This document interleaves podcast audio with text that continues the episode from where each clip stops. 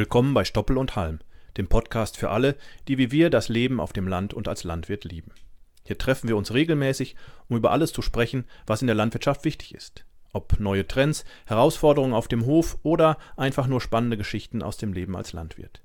Dies ist der perfekte Ort für dich, um neue Inspirationen zu sammeln. Aber bevor wir starten, vergiss nicht, dir den Podcast zu merken bzw. zu abonnieren, damit du keine Sendung verpasst. Hallo und herzlich willkommen zu unserer ersten Folge von Stoppel und Halm. Ihr kennt mich vielleicht schon von den YouTube-Videos. Mein Name ist Juli und ich arbeite hier im Vertrieb von Holtmann Saaten. Und mein Name ist Ansgar. Schwerpunktthema heute ist die GAP. Ich weiß, von vielen ist sie nicht lang ersehnt, sondern eher lang gefürchtet. Aber wir versuchen Licht ins Dunkel zu bringen und geben einen kurzen Überblick, was gerade aktuell ist. Außerdem bekommt ihr heute das erste Mal unseren Newsflash auf die Ohren. Wir wünschen euch viel Spaß. Viel Spaß beim Reinhören.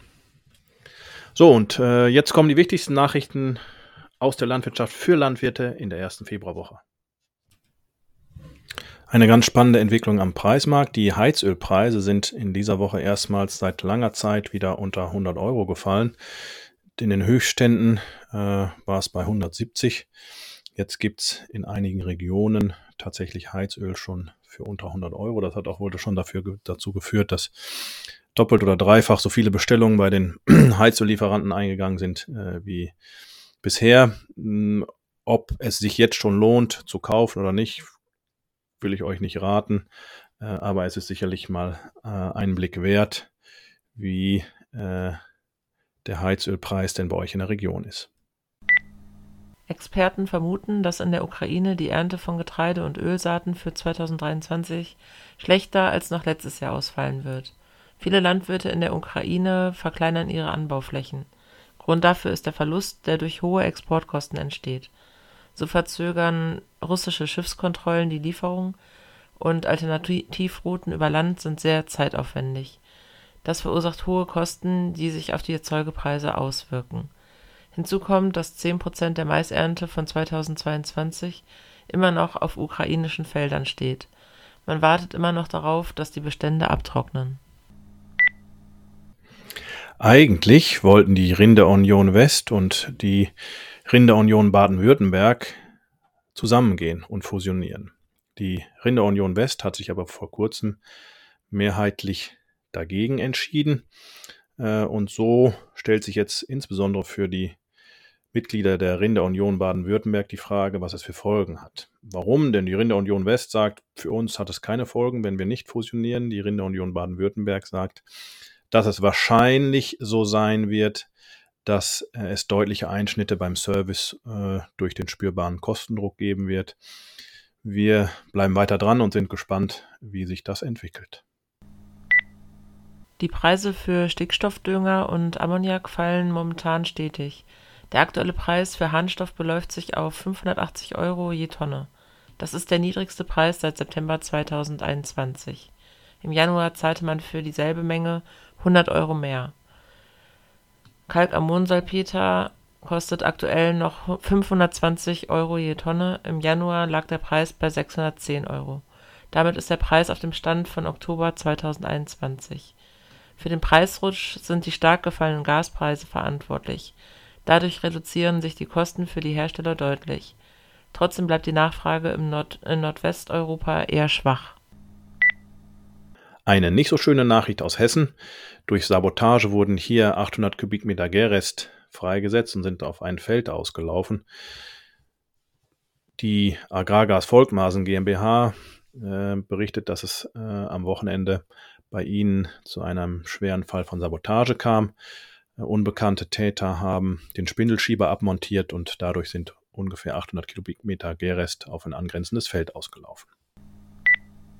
Niedersachsen ist für seine Wildgänse bekannt, leider auch für ihre verursachten Fraßschäden auf Grünland. Um Landwirte entsprechend entschädigen zu können, wurde eine Studie dazu ins Leben gerufen. Die bildet die Basis für Ausgleichszahlungen. Die Studie hat herausgefunden, dass die Gänse im Küstenraum für einen durchschnittlichen Ertragsverlust für circa 50 Prozent beim ersten Schnitt verantwortlich sind. So hat ein landwirtschaftlicher Betrieb im Dezember letzten Jahres eine Entschädigungszahlung von 75.000 Euro zugesprochen bekommen. Leider fehlten die Nachweise für darauf folgende Grasschnitte. Eiweißpflanzen sind in den letzten Jahren immer beliebter geworden. Der Anteil der Leguminosen an der gesamten Anbaufläche von rund 11,6 Millionen Hektar liegt derzeit bei zweieinhalb Prozent. Das entspricht im Jahr 2022 bundesweit rund 288.000 Hektar, etwa so groß wie die Fläche des Saarlands. Dabei wurden dann 33 Prozent für den menschlichen Verzehr bestimmt und 67 Prozent wurden zu Tierfutter. Die Erbse dabei wird hauptsächlich im Osten angebaut und nach vorläufigen offiziellen Zahlen wurden 2022 rund 320.000 Tonnen Erbsen geerntet. Ähm, das ist im Vergleich zu vor zehn Jahren 148 Prozent mehr. Und es wurden 2022 auf etwa 107.000 Hektar Erbsen angebaut, insbesondere in Südbrandenburg, Thüringen und Sachsen, wo es sehr trocken und sonnige Anbauflächen gibt. Da fühlt sich die Erbse wohl. Bei den Bohnen findet man diese häufig in Nordrhein-Westfalen und in Schleswig-Holstein. Die Bohnenernte 2022 betrug 246.000 Tonnen und war damit viermal so groß wie vor zehn Jahren und wurde auf ungefähr 171.000 Hektar wurde die Bohne angebaut. Beliebt ist auch die Sojabohne, insbesondere in Bayern, aber wir haben tatsächlich auch Kunden in Nordrhein-Westfalen und Niedersachsen, die äh, ganz erfolgreich die Sojabohne anbauen mit drei, dreieinhalb Tonnen pro Hektar Ertrag. Äh, und insgesamt wurden im vergangenen Jahr äh, rund 128.000 Tonnen Sojabohnen geerntet in Deutschland.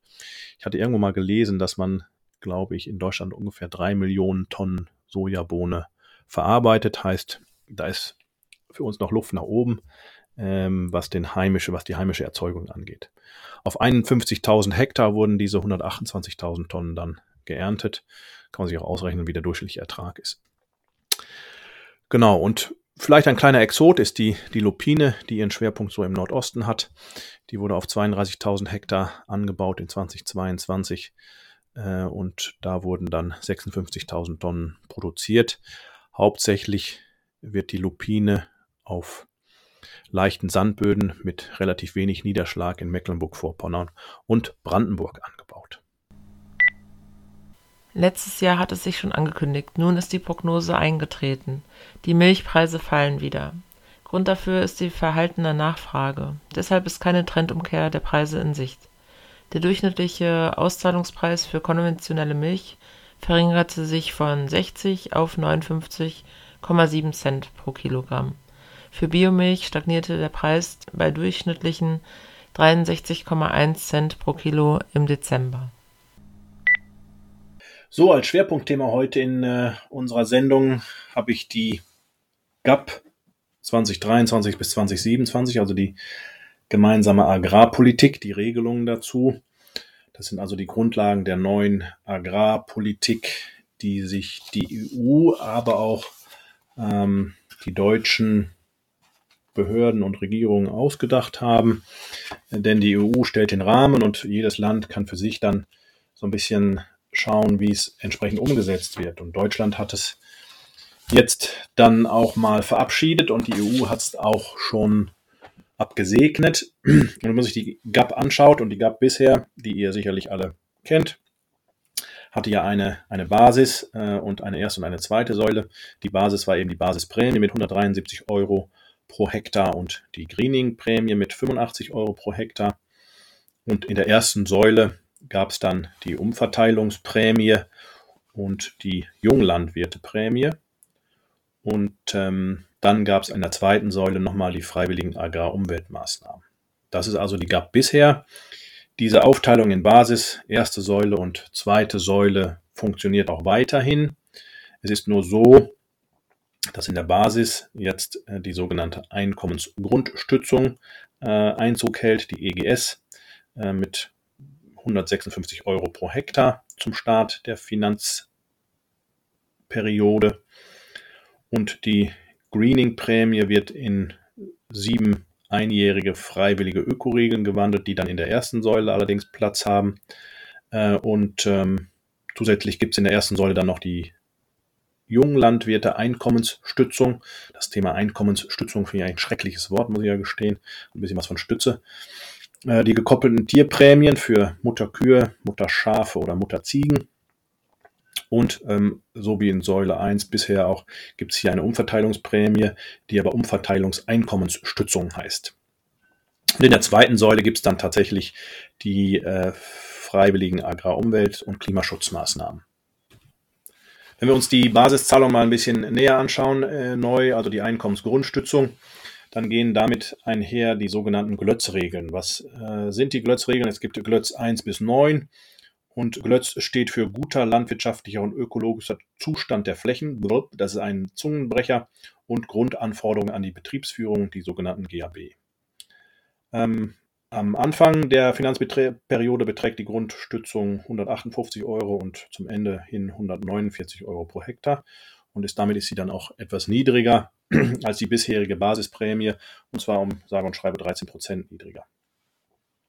Und die äh, sieben freiwilligen einjährigen Ökoregeln lösen das Greening ab. Ähm, ich gehe mal auf die wichtigsten Glötz-Regeln ein. Glötz 1 regelt den Umbruch von Dauergrünland. Ähm, heißt, ähm, wenn ihr Grünland ab 2021 neu eingesät habt, äh, darf es ohne Genehmigung, aber mit Anzeigepflicht umgewandelt werden. Wurde das Dauergrünland äh, vor 19, 20, nicht 19, vor 2015 eingelegt, müsst ihr äh, eine Genehmigung haben und ähm, eine Ersatzfläche.